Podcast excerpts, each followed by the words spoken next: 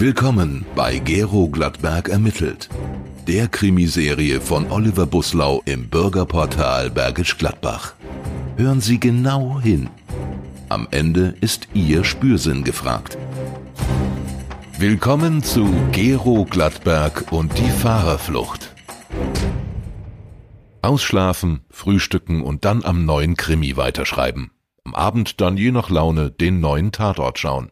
So hatte sich Gero Gladberg den Tag eigentlich vorgestellt. Doch neben seinen schriftstellerischen Ambitionen als Autor von bergischen Kriminalromanen hatte Gladberg noch einen Beruf. Er arbeitete als Privatermittler.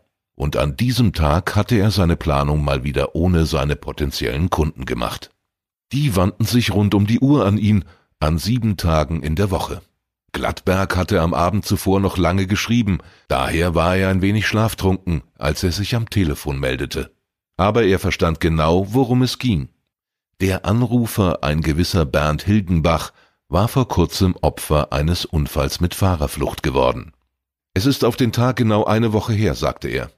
Ich wollte von der Ommerbornstraße in die Sanderstraße nach links in Richtung Stadt einbiegen. Da kam von Herkenrath ein Wagen heruntergerast, der Fahrer missachtete die rote Ampel, touchierte meinen Wagen vorne und fuhr einfach weiter. Das Kennzeichen konnte ich mir leider nicht notieren.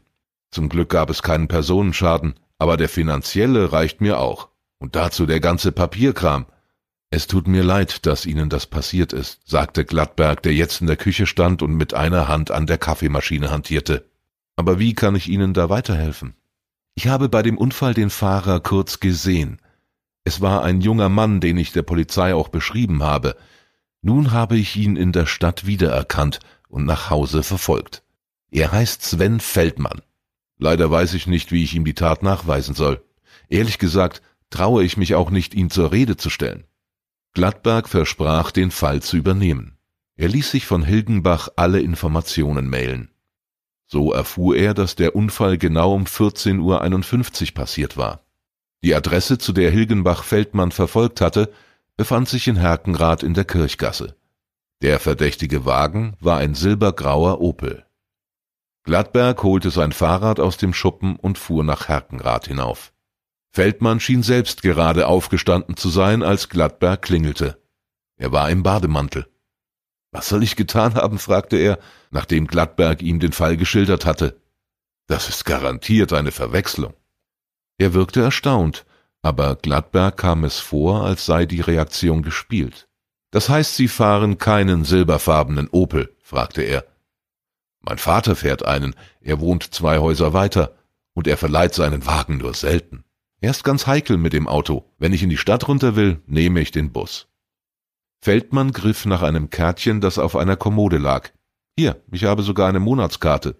Gestern durfte ich ausnahmsweise mit dem Wagen meines Vaters fahren, da hat mich der Mann, den Sie erwähnten, wohl gesehen. Aber wie gesagt, dass ich vor einer Woche damit unterwegs gewesen sein soll, stimmt nicht. Waren Sie an dem Tag, an dem der Unfall geschah, denn in der Stadt? fragte Gladberg. Ja, war ich. Aber ich habe um zehn vor drei den Bus an der Haltestelle Ball genommen. Die Linie 453, wenn Sie es genau wissen wollen. Unten am Markt habe ich mich mit meiner Freundin getroffen. Sie können sie fragen. Ich habe nichts zu verbergen. Wir sind hinterher noch nach Köln gefahren. Mit dem Auto? fragte Gladberg. Feldmann verdrehte die Augen. Nein, mit der S-Bahn. Stellen Sie sich vor, die Linie 11. Kann ich auch mit Ihrem Vater sprechen? Nö, der ist mit meiner Mutter zu Verwandten nach Gummersbach gefahren. Und jetzt gehen Sie bitte, ich hab alles gesagt. Er gab Gladberg bereitwillig den Namen und die Telefonnummer der Freundin. Ob es etwas brachte, sie zu befragen? Wenn Feldmann der Schuldige war, hatte er sich vielleicht mit ihr abgesprochen. Doch als er wieder zu Hause war, rief Gladberg sie doch an. Am Telefon wirkte sie, als habe sie keine Ahnung von der Sache. Aber es stimmt, was Sven sagt. Er ist unschuldig. Wir haben uns am Markt getroffen. Das muss nach drei gewesen sein. Ich glaube so um fünf nach. Der Bus brauchte etwa eine Viertelstunde von Hakenrath. Sehr genau sogar, sagte Gladberg, der den Fahrplan überprüft hatte. Es sind exakt fünfzehn Minuten. Haben Sie Ihren Freund aus dem Bus steigen sehen? Nein, das nicht. Aber da fällt mir was ein.